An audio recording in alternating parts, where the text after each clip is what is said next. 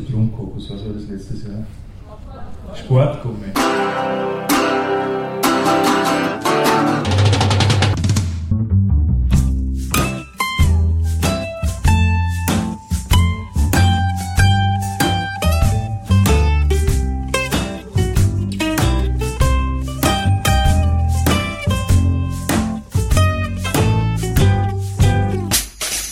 Herzlich willkommen bei Filmkultur, der Podcast-Reihe von www.kulturwoche.at zum Vienna International Film Festival, kurz Viennale, das zwischen 19. und 31. Oktober 2007 stattfindet. Sie hören Hans Hurch, den Direktor des Festivals, in seiner bewährten Manier ganz kurz das umfangreiche Programm erläutern. Somit gleich mal Bühne frei und Ton ab für Hans Hurch. Gute Unterhaltung wünscht Manfred Horak.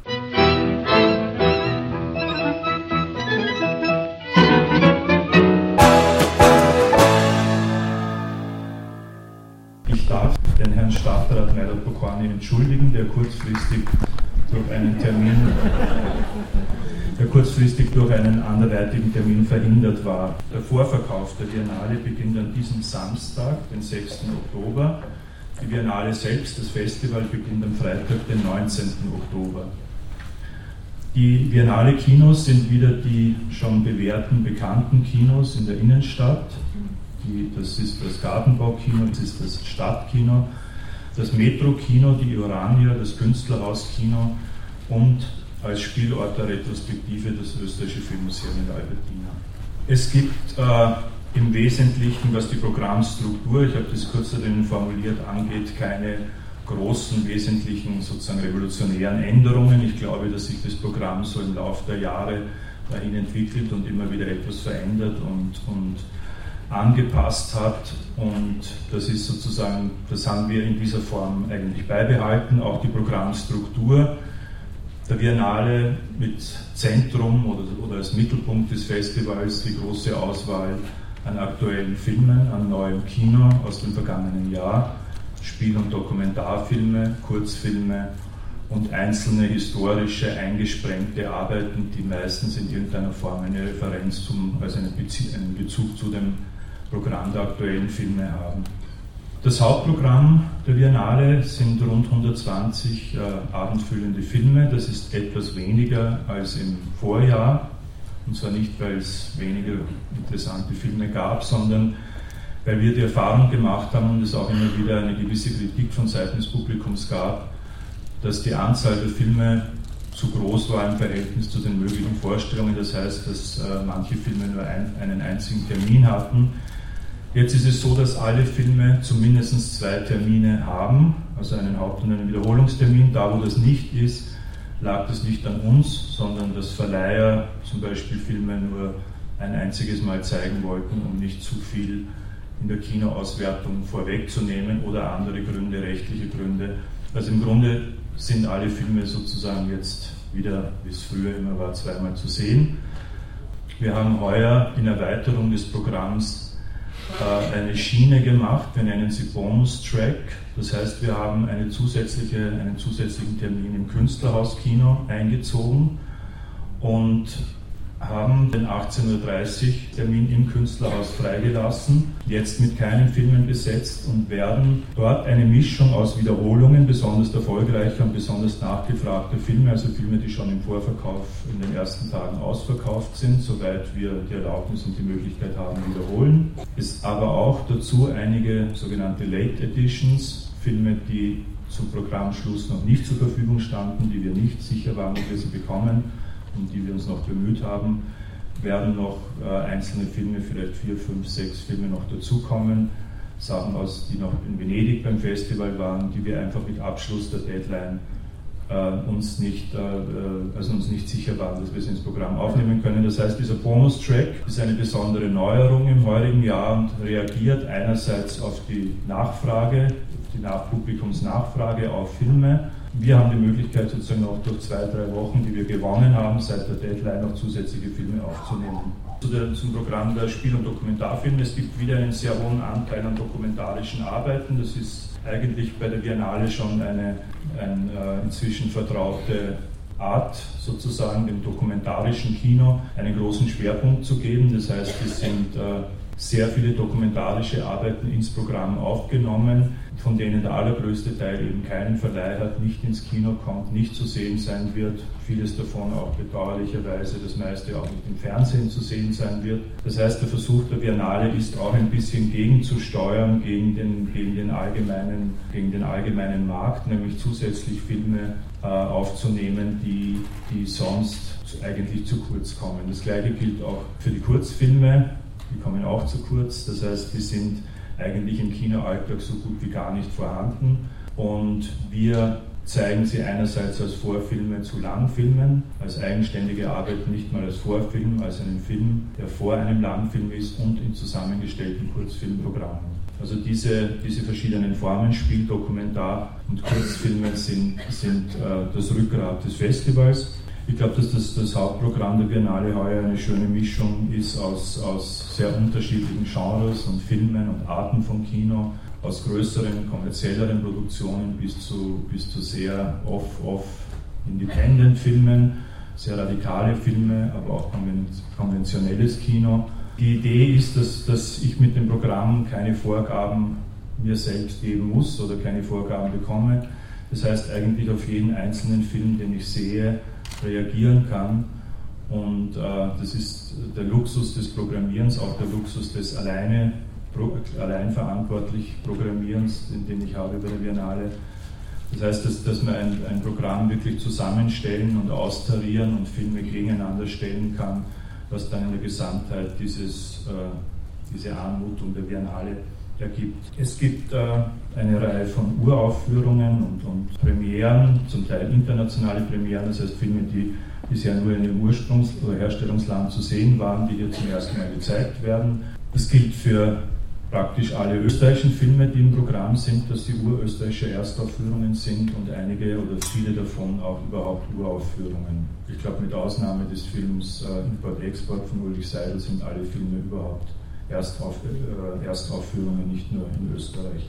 Zur Eröffnung und Abschluss des Festivals noch, das ist auch immer wichtig, vielleicht nur auf den ersten Blick ungewöhnlich. Sie wissen, dass wir heuer als, als äh, Gast des Festivals Jane Fonda eingeladen haben und äh, Jane Fonda zu, zum Beginn des Festivals also angeboten hat, nach Wien zu kommen, die ersten Tage und mir eigentlich die Idee sehr gut gefallen hat und auch das hat auch sehr viel mit der Geschichte des Festivals zu tun äh, den Film Clute mit Jane Fonda als Eröffnungsfilm zu zeigen.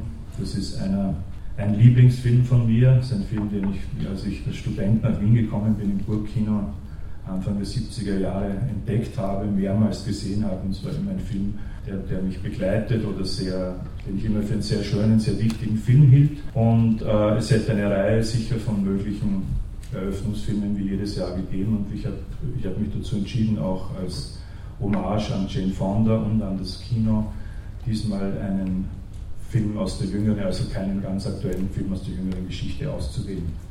Der Abschlussfilm ist Jella von Christian Betzold, der auch schon mehrmals mit Filmen bei der Biennale zu Besuch war, auch im Filmmuseum schon einmal mit seinem Gesamtwerk präsentiert worden ist, einer der sicher interessantesten deutschsprachigen Filmemacher zurzeit der in regelmäßigen Abständen sehr, sehr dichte, eigenständige, schöne Arbeiten macht. Und ich finde, ich persönlich finde, dass Jella bisher sein stärkster und überzeugendster Film ist. Der wird die Biennale abschließen am 31. Oktober in Anwesenheit von Christian Betzold und der Hauptdarstellerin äh, Nina Hoss. Zu den äh, österreichischen Filmen, wie schon gesagt, es wird äh, die österreichische Erstaufführung von Import-Export, einem neuen Film von Ulrich Seidel, im Rahmen der Biennale geben. Es wird den neuen Film von Hans Weingartner, Free Reiner, geben, von dem ich überrascht war, muss ich sagen, weil was ich im Vorfeld gehört habe, waren, waren sehr viele Leute skeptisch und ich fand den Film dann eigentlich viel schöner und also viel interessanter und als, als seinen letzten Film ist eigentlich ein sehr altmodischer, politisch engagierter Film, der darauf vertraut, dass tatsächlich die Welt noch veränderbar sei oder wäre. Dann gibt es ein sehr, sehr schönes, sehr subtiles und berührendes Porträt über Hermes Fettberg von Kurt Balm, den, den Film, den ich hier im Gartenbau zeigen werde und äh, der wirklich auch ein kleines Stück österreichische Zeit- und Kulturgeschichte ist, wenn man ihn sieht und nicht nur Also mehr als ein, ein Porträt über, über Hermes Feldberg, den die meisten von Ihnen wahrscheinlich kennen, sondern wirklich auch über die Zusammenhänge und, und die Entwicklung in der, in der Kultur und im, im, Selbstverständnis des Landes in den letzten 20, 30 Jahren. Dann gibt es ein Kurzfilmprogramm, das Sie sich äh, anschauen sollten, finde ich. Es gibt ein Kurzfilmprogramm mit österreichischen Kurzfilmen äh, vermischt.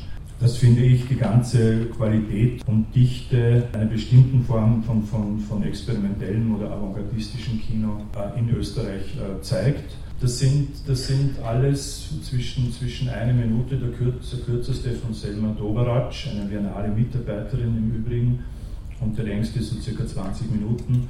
Und das ist ein, ein, ein, Programm, das wirklich einen sehr schönen Überblick über das aktuelle österreichische Kurzfilm- und Avantgarde-Filmschaffen gibt. Und ich wollte das lieber auf wenige Filme konzentrieren, als, als sozusagen mehr eine größere Auswahl zu zeigen an Arbeiten, sodass dass das wirklich eine Dichte hat, die finde ich mit jedem äh, internationalen Festival oder mit jedem Filmschaffen, in jedem anderen Land hundertprozentig mithalten und vielleicht sogar in manchen überlegen ist. Der heutige Biennale Trailer ist von einem amerikanischen Filmemacher gemacht, Jen Cohen, den wir dazu eingeladen haben. Es gibt keinerlei Auflagen für den Filmemacher oder die Filmemacherin, nur etwa die Länge einer Minute. Das ist eigentlich alles. Und äh, das, was wir bekommen, nehmen wir. Und bisher haben wir immer sehr, sehr schöne Filme in den letzten zehn Jahren auf diese Weise erhalten. Die sind auch bei vielen anderen Festivals inzwischen gezeigt worden. Der heutige Film von Jen Cohen heißt The Tale of Two Cities und ist eine Art äh, Parallel- und Ineinander Montage und Verquickung von Bildern, die Jen Cohen vor, bei seinem Besuch in Wien vor zwei Jahren gemacht hat und Aufnahmen von New York. Jetzt mal ganz kurz zu den äh, Tributes und Special Programs der heutigen Biennale. Ich habe schon gesagt, das äh, große Tribute in diesem Jahr ist Jane Fonda gewidmet. Das ist eigentlich ein schon länger zurückreichender Wunsch, das zu machen. Wir haben uns die letzten eigentlich drei Jahre schon bemüht darum. Ich wollte immer einmal ein, ein Programm mit Jane Fonda, also wirklich mit der Figur Jane Fonda machen. Und die Voraussetzung war, dass, dass es uns gelingt, sie nach Wien zu holen. Das ist die letzten Jahre nicht gelungen, aber die Art, wie uns, ich glaube, ich habe das schon erzählt, die Art, wie man uns, äh, wie sie uns abgesagt hat und sich entschuldigt hat, war, war so freundlich und so anders, als das normalerweise über Agenturen oder, oder über, über Büros von, von Schauspielern oder Leuten läuft, über Agenten, dass, äh, dass wir es einfach immer, dass ich es immer wieder versucht habe und immer wieder sie dazu überreden wollte. Und dann haben wir dann kurz nach der Biennale nochmal von ihr einen Brief gekriegt, wo sie sagt, äh, wenn wir sie noch immer wollen, sie macht jetzt ihre Pläne für, das, für dieses Jahr 2007. Und äh, so ist dieses Tribute entstanden. Jane Fonda wird am äh, Eröffnungswochenende der Biennale in Wien sein und äh, einige Filme äh, selbst, äh, bei, bei, bei, Filmen auch selbst anwesend sein. Bei Coming Home am Samstag und zwar gemeinsam mit, das ist etwas sehr Besonderes, mit dem Kameramann Eskil Wexler. Eskil Wexler ist ein ganz großer, großer, alter, aber noch immer junger Kameramann, der Going Home für Going Home damals den Oscar gewonnen hat und der eigens aus Anlass dieser Fonda-Retrospektive, der mit Jane Fonda auch befreundet ist, nach Wien kommt. Und es wird nach, äh, nach Coming Home äh, im Gartenblock hin ein Gespräch zwischen Eskil Wexler und Jane Fonda und ich glaube, das sollte man sich nicht entgehen lassen. Das ist sicher ein, ein, ein, Gespräch vom, vom Feinsten. Was auch sein wird, es wird während Jane Fonda in Wien ist ein, eine Dokumentation über sie gedreht, und zwar von einer amerikanischen Filmemacherin John Churchill, die, von der wir auch schon früher Filme gezeigt hat, die bekannt war durch ihre Zusammenarbeit mit Nick Broomfield. Und John, John Churchill macht eine große Dokumentation über Fonda. Dann gibt es eine Reihe von sehr, sehr interessanten und ich glaube sehr interessant durchmischten Special Programs. Das sind drei Filmemacherinnen, die, glaube ich, unterschiedlicher nicht, nicht denkbar sind, als sie sind. Das ist einmal Stephanie Rothman, eine amerikanische Filmemacherin, die in den 70er Jahren nur, sehr, nur kurze Zeit einige Filme gemacht hat, äh, im, im, Zusammenhang des, des damaligen B-Produzenten Roger Corman, die absolut ungewöhnliche äh, Arbeiten, ungewöhnliche Arbeiten in mehrerer Hinsicht sind. Erstens, weil sie die einzige Frau war, die dort gearbeitet hat und, dazu, und ihr Zugang zu diesem billigen, sozusagen schnellen, schmutzigen Genre-Kino eine ganz eigene, ungewöhnliche Handschrift hat, die eigentlich mit ihr dann wieder in dieser Form verschwunden ist. Stephanie Rothman wird auch nach Wien kommen und diese Filme hier präsentieren.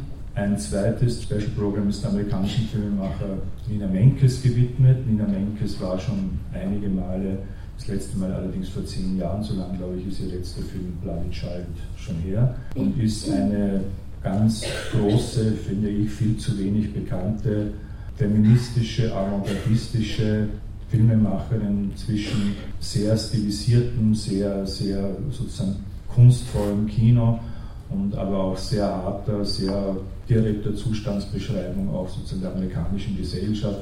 Drittes Pascal Ferrand, eine französische Filmemacherin, die bekannt geworden, die bekannt geworden ist oder sehr, sehr bekannt geworden ist in, in, im letzten Jahr durch, ihre Lady Jet, durch den, ihren Film Lady Chatterley, eine Verfilmung, eigentlich keine Verfilmung, ein Film zu Lady Chatterley, der ein ganz, ganz großer internationaler Erfolg und in Frankreich ein sensationeller Erfolg war, für den sie, ich glaube, mehrere Césars gewonnen hat und mit einem Schlag auf einmal eine ganz, ganz diese Figur aufgetaucht ist. Dann gibt es noch ein ganz besonderes Special Program, das heißt Best of Biennale Revisited.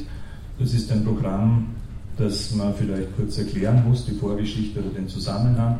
Es gibt bei der Biennale zwei Mitarbeiterinnen, Katja Widerspann und Verena Teisel, die zuständig sind für oder verantwortlich sind für den sogenannten Programmbereich. Das heißt, die die, sich, die, die damit befasst sind, äh, das, das, das Material zu, das Ansichtsmaterial zu besorgen, Kassetten zu bestellen und so weiter. Es ist so, dass die, die letzte Entscheidung über die Filme im Programm der Biennale ich treffe, dass das sozusagen das Modell ist, das die Biennale hat, das wir gewählt haben. Es war schon bei Alexander Horvath vor mir so, dass man einfach nicht wie andere Festivals das oft machen mit, mit Kommissionen und Sichtungen und, und Abstimmungen und mit verschiedenen Zuständigen sozusagen so ein Programm zusammenbaut, sondern dass eine Person dafür verantwortlich ist und dafür auch dann, finde ich, kritisierbar sein muss. Das ist, das ist die Idee, dass man die Verantwortung übernimmt für, für, für so ein Programm, so wie ich finde, dass auch Filmemacher, Künstler auch nicht äh, eine Einstellung oder, oder das, was sie tun, diskutieren demokratisch mit anderen, sondern sich auch sozusagen entscheiden müssen und entscheiden und das ist sozusagen die Form, die das am Schluss annimmt. Da ich diese Entscheidungen allein treffe, letztlich über das Programm, ist diese Idee entstanden, zuerst so im, im Spaß, weil ich kritisiert wurde immer wieder bei Filmen, die ich, die ich da nicht gezeigt habe, dass wir heuer ein Programm machen, das äh, Katja und Verena Filme zusammengestellt, ausgewählt haben aus den letzten Jahren, von denen sie finden, dass ich sie zu Unrecht abgelehnt habe. Also die, die von denen sie der Meinung sind, sie so hätten im Programm der Biennale ihren Platz gehabt es ist sozusagen kein, kein scheindemokratischer Schachzug der Beteiligung oder der, der, der Integration von, von Kritik, sondern ich fand es eine spannende und sehr schöne Idee, dass jemand, der das, äh, der das mitverfolgt und mit nachvollziehen kann, wie das Programm entsteht und auch Filme sieht und es bedauert, dass da manche nicht dabei sind. Das ist so ein Versuch, ein bisschen eine, eine kleine Korrektur oder einen Ausblick in ein anderes mögliches Festival zu geben mit diesem Programm Best of. Es gibt einen, sehr, einen, einen Film, der für mich eine große Entdeckung war, auf den ich über Zufälle eigentlich gekommen bin, in einem Geschäft in, in, in Paris einen, einen Schuber mit, mit Videos gesehen habe. Das ist der Film Joman Diary von David Perloff. Das ist ein, ein äh, ganz, ganz außergewöhnlicher Film, wo der, Film, wo der israelische Filmemacher Perloff über 30, über, über Entschuldigung, 10 Jahre, von 73 bis 83, eine Art filmisches Tagebuch geführt hat, das aber deswegen so interessant und so spannend ist, weil es weder ein, ein privates Tagebuch ist, in dem er seine eigene Geschichte, die seiner Familie ausschließlich erzählt, noch, noch ein Chronist sozusagen seiner Zeit oder der politischen Verhältnisse in Israel ist, sondern dass er dieses beides in einer Art und Weise miteinander verpflichtet und, und, und miteinander in Verbindung bringt, wie ich das eigentlich noch nie im Kino gesehen habe. Nicht mal, ganz ehrlich, bei Jonas Makers, der ein großer Meister ist, sondern da gibt es einen Zusammenhang zwischen der eigenen Geschichte und der, und der allgemeinen großen Geschichte, der so ist, dass er, ich weiß nicht, seine Tochter filmt beim Frühstück und dann beim Fenster rausfilmt und unten fahren, fährt das Militär in in den Sechstagekrieg, die Soldaten sich versammeln und so weiter. Also Dinge, die man niemals inszenieren kann und Dinge, die, die man nicht erfinden und nicht, die man zwar zusammen montieren kann, Aber diese Form von Tagebuch, damit ist, ist, ist eine, eine Geschichte beschrieben, eine Geschichte auch sozusagen eine wesentliche Zeitgeschichte, die sozusagen in dieser Form bewahrt ist, wie das, wie das niemand anderer sonst könnte. Dann gibt es eine Matinee, das ist eine, auch eine altmodische Geschichte, die es heute kaum mehr gibt. Eine Matinee, das heißt, an einem Feiertag, am Vormittag finden sich Menschen zusammen, die verbunden sind durch ihre Liebe oder ihr Interesse oder ihre Bewunderung für Peter Nau, der einer der ganz großen, auch, auch viel zu wenig bekannten deutschen Autoren über Kino ist, seit vielen Jahren, der 65. Geburtstag feiert. Und es wird im Metro-Kino, das heißt Now Now, eine Lesung aus Texten von, von Peter Nau geben, weil das sind wirklich Filmtexte, die man lesen kann, wie man literarische Texte lesen kann. Das sind wirklich große, schöne Werke, sozusagen schreibende und beschreibende Werke, wird Ignaz Kirchner ausgewählte Texte lesen von Peter Nau. Anschließend gibt's, äh, wird im Kino vorgeführt ein Hörspiel.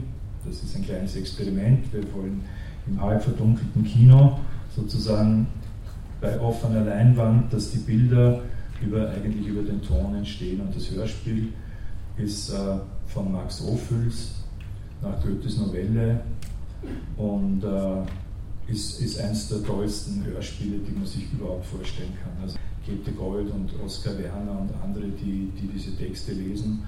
Und es entsteht sozusagen durch, durch, durch den Zugang von Ophüls, der als, als Filmemacher das gemacht hat, ein, ein wirklicher sozusagen Hör- und Sehraum, der diese ganze Imagination dieser Sprache und dieser, dieser Geräusche entstehen lässt. Und ich glaube, dass das eine, eine sehr ungewöhnliche und sehr, sehr schöne Erfahrung ist und nochmal was anderes, als wenn man das Hörspiel zu Hause sozusagen hören würde. Und als dritter Teil bei dieser kleinen Matinee gibt es ein Gespräch mit Peter Nau, dann Michael Omaster und und ich werden mit Peter Nau auf der Bühne sprechen. Ganz kurz noch zwei Worte zu Danny Williams. Danny Williams äh, ist ein, ein, Filmemacher, der in der Factory rund um Andy Warhol sozusagen beheimatet war, so wie viele andere, und eigentlich immer über diesen Zusammenhang definiert worden ist.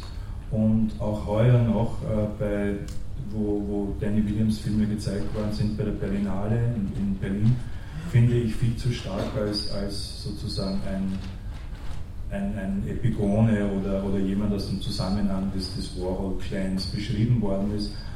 Und ich finde, dass Danny, Danny Williams wirklich eine Figur ist, die es zu entdecken gilt und der, und, und der ein großer, spannender und in vielen Momenten sogar wahrscheinlich interessanterer Filmemacher war als, als Andy Warhol selbst. Also Andy Warhol war als Filmemacher ja ein Teil seines ganzen Werks. Aber Danny Williams ist wirklich ein, ein, ein, eine ganz eigenständige, ungewöhnliche Figur, der, vom Schnitt her kommt, vorher Dokumentarfilme äh, montiert hat. Wir zeigen einen davon, einen sehr tollen Showman und zeigen seine Filme mit Live-Musikbegleitung von, zwei, von einer amerikanischen Musiker und Musikerin und zeigen, und das ist das auch ein wichtiger Teil, eine Dokumentation über ihn, Danny Williams, Walking to the Sea. Danny Williams ist im Alter von, ich glaube, Mitte 20 oder so, Anfang 20 schon äh, verschwunden. Also man weiß eigentlich nicht genau, ob er verunglückt ist oder sich umgebracht hat, er ist, er ist eigentlich verschwunden. Es gab lange Zeit auch die Theorie, dass er eigentlich nur untergetaucht ist und woanders lebt. Also man fand eines Abends sein Auto am Meer und er ist oft schwimmen gegangen, erzählen die dann in dem Film. Man weiß nicht, ob er trunken ist, ob er gar nicht schwimmen gegangen ist, ob er das alles, wie auch immer, ist eine geheimnisvolle Figur, aber das ist nicht mal das Wesentliche, was Danny Williams angeht, sondern dass jetzt diese unbekannte und, und, und viel zu wenig wertgeschätzte auch Filmemacher und, und, und Filmarbeiter hier zugänglich gemacht wird. Zwei große neue Sachen, die es gibt. Eine sehr große Sache ist, äh, dass die Biennale zum ersten Mal in, in, in ihrer Zeit, in ihrem Bestehen ein Werk, also neben unseren kleinen einminütigen Trailer sozusagen ein, ein Werk commissioned, also einen Auftrag gegeben hat, ein, ein abendfüllendes Werk zu, zu Film und Musik. Und die Idee war, Jen Cohen zu fragen, der erstens ein sehr, sehr spannender und, und großer Filmemacher ist und B, eine starke äh, Beziehung zur Musik hat, weil er seit vielen Jahren mit verschiedenen Gruppen, Musikern zusammengearbeitet, Dokumentationen gemacht hat, auch Musikvideos, also eigentlich Musikvideos in einem ganz eigenen, ganz künstlerischen Sinn mit Patti Smith und R.E.M. und anderen Und äh, wir haben ihn eingeladen, ein Programm zu machen für Wien, was er machen will. Und er hat das langsam entwickelt über das Jahr, hat uns daran so ein bisschen teilhaben lassen. Und, und die Idee ist zu diesem Abend, äh, dass er sagt, er hat irgendwann Radetzky-Marsch gelesen von Josef Roth und Kapuzinergruft und war und war total beeindruckt, dass er in, in, dieser Beschreibung einer untergehenden, eines untergehenden Imperiums, eines untergehenden, verschwindenden, sich auflösenden Reiches etwas wiedererkannt oder wiedergespürt hat von der amerikanischen Gesellschaft in, in dieser Zeit. Sozusagen dieses selbstzerstörerische und an einem Endpunkt sozusagen in seiner Macht gelangendes Imperium. Und so ist die Idee entstanden, einen Film zu machen, der einerseits mit, mit äh, dem Ende, dem zu Ende gehen der österreichischen Monarchie und andererseits mit dem Amerika dieser Zeit, Amerika des, des, der, beiden Irakkriege und insgesamt das Amerika der, der letzten Jahre davon handelt. Das heißt Empires of Tin und der richtig lange Titel heißt Evening Civil Twilight in Empires of Tin. Das ist ein militärischer Begriff. Evening Civil Twilight, das ist der Moment, wo, der, wo, der, wo das Tageslicht so stark abgenommen hat, dass man mit freiem Auge nicht mehr sozusagen Dinge ausnehmen kann, in, in der sozusagen die, die, die, Militärs mit einem künstlichen Infrarot und so weiter nicht arbeiten. Und äh, dazu wird das begleitet von Musikern, die äh, schon seit Jahren mit Jim Cohen zusammenarbeiten und zu, zur Elite sozusagen der, amerikanischen Independent Musik gehören. Das ist Vic Chestnut und äh, Mitglieder von Silver Mount Zion Fugazi und einigen und The Quavers, die auch die Filme begleiten werden von, von Danny Williams. Also das ist eine Gruppe von acht, neun Musikern, die Jen Cohen zusammengestellt hat und mit denen er tatsächlich eine Komposition dazu erarbeitet hat. Es gibt sehr, sehr viele Filme heuer, ob das ein Zufall ist, aber es, ich weiß nicht genau, sehr viele Filme, die sich mit, mit äh, die sozusagen ein Porträt oder eine Beschreibung in sehr unterschiedlicher Weise von Personen, unbekannten Personen, aber auch bekannten Persönlichkeiten, Künstlern und so weiter sind. Also es gibt einen Film, einiges über Musiker, es gibt einen, einen sehr, sehr schönen, interessanten Film über Scott Walker zum Beispiel, aber auch zum Beispiel ein, ein, ein großes Porträt äh, über den französischen Anwalt Vergès von Babé Schröer. Es gibt viele, viele Filme, circa 10, 12 Filme, die einer einzelnen Person auf eine Person fokussieren und das aber in ganz unterschiedlicher Weise. Auch der Film über Danny Williams. Und daraus ist die Idee entstanden, mal zu sagen, wie erzählt das Kino sozusagen Biografie, wie erzählt das Kino Lebensgeschichte, wie wird das konstruiert, wie kann man im Nachhinein über jemanden, äh, äh, im Nachhinein über jemanden sozusagen ein Porträt machen. Und äh, darüber werden sich Filmemacher, Filmemacherinnen und, und verschiedene Leute sozusagen auseinandersetzen. Zwei Filme noch, die da auch hineingehören, die auch wichtig sind, ist der große neue Film von Todd Haynes, der jetzt in Venedig gezeigt wurde, I'm Not There.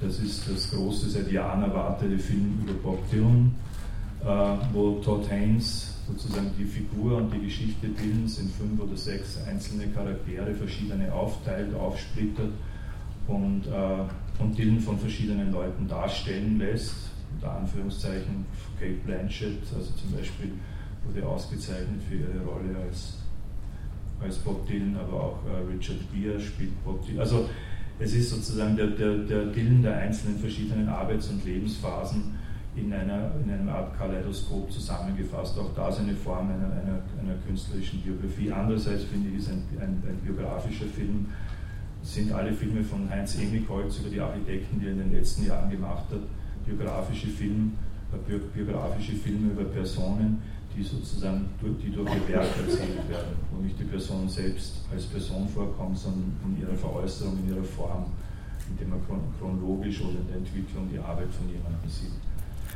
Das ist die Working Class.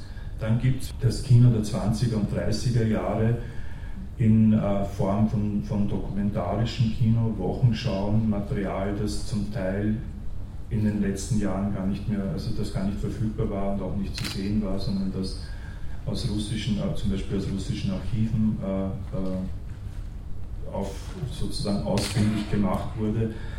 Also diese, diese Schau über das proletarische Kino in Österreich ist, glaube ich, eine sehr, sehr ungewöhnliche Möglichkeit oder, oder Angebot, sich mit der, mit der Geschichte dieses Landes, mit der, mit der Geschichte dieses Landes im letzten Jahrhundert, einer wesentlichen Prägung eben zwischen dem Ende der Monarchie und dem Beginn des Faschismus, äh, in der unmittelbaren Anschauung sozusagen dieser Filme auseinanderzusetzen. Das ist eine, ein dreiteiliges Programm, wo auch ein, ein, ein eigener Teil einem den wesentlichen Filmkritiker der damaligen Zeit, äh, Fritz Rosenfeld, gewidmet ist, der wiederum schreibend in der Arbeit der Zeitung versucht hat, in Österreich ein bestimmtes Kino durchzusetzen, zu propagieren, dass, äh, dass also ein internationales Kino nach Österreich zu, zu, bekannt zu machen, dass er für wesentliches oder für relevantes Kino äh, gehalten hat. Ein sehr interessanter äh, äh, auch, als, äh, auch als Autor, als Schreibender sehr, sehr interessant. Ein Beispiel, es gab immer die berühmten Aufnahmen vom Brand des Justizpalastes, das war sozusagen quasi ein Klassiker und darüber hinaus gab es kaum wirklich relevantes Material. Jetzt ist durch diese Recherche und durch diese Arbeit, die Christian Dewald da gemacht hat, neues und, und neues Material, neue Sichtweisen, neue Dinge zugänglich gemacht worden. Noch ganz kurz zur Retrospektive. Wie jedes Jahr gibt es die große, gemeinsam mit dem Österreichischen Filmmuseum äh, realisierte Retrospektive. Die äh, Retrospektive hat begonnen am Montag, den 1. im Filmmuseum. Es gibt einen eigenen Katalog dazu. Die Biennale ist nur möglich durch die große finanzielle Unterstützung, sowohl Geld als auch Sachunterstützung von einer ganzen Reihe von Förderern und Sponsoren. Ich möchte mich an dieser Stelle ganz, ganz herzlich äh, beim Kulturamt der Stadt Wien, beim abwesenden Stadtrat Meilert Bokwani und bei der ganzen Stadt bedanken, dass sie eigentlich äh, mit rund Hälfte des Budgets der wesentliche Unterstützer und Förderer und Ermöglicher dieses Festivals sind. Und auch an dieser Stelle, es fällt mir vielleicht auch leichter, wenn er nicht da ist, das zu sagen, auch in der Art, wie man uns sozusagen wirklich in Ruhe arbeiten lässt, ohne irgendwas kann man mal sagen, ohne das auch nicht so selbstverständlich, ohne irgendeine Form von Intervention oder Empfehlung oder Wünschen oder irgend oder etwas, sondern es ist wirklich so, dass wir sozusagen selbstständig arbeiten können, dass das ermöglicht wird. Ich finde, es ist sozusagen zivilisatorischer Normalzustand, aber er ist trotzdem nicht überall so. Wir haben ihn ich bedanke mich herzlich beim Bundesministerium für Unterricht, Kunst und Kultur für die Unterstützung, die, auch das werde ich nicht müde zu sagen, viel zu gering ist, sehr, sehr gering ist und äh, praktisch nur 4% des Gesamtbudgets der Biennale ausmacht. Ich finde, die Biennale ist ein internationales Filmfestival, das auch Österreich repräsentiert und nicht ausschließlich eine Angelegenheit der Stadt Wien. Vielleicht fällt es bei der neuen Ministerin irgendwann auf fruchtbaren Boden ich finde, man könnte uns da noch mehr unterstützen. Es gibt Rumkokos, was war das letztes Jahr? Sportgummi. Und somit sind wir auch schon wieder am Ende von Filmkultur, dem Podcast von kulturwoche.at angelangt. Vielen Dank fürs Zuhören und vielen Dank fürs Dranbleiben. Bis zum nächsten Mal, Ihr Manfred Horak.